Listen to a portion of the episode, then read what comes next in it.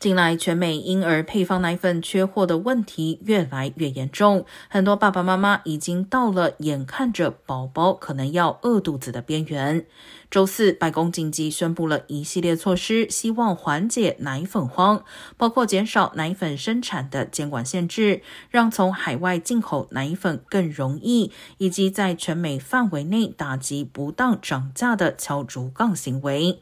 奶粉在疫情之初就开始在全美范围内紧缺，近几周以来受到劳动力不足和大规模召回的影响，问题更加突出。但分析指出，由于采取措施需要时间，短期内奶粉短缺的问题恐怕无法缓解。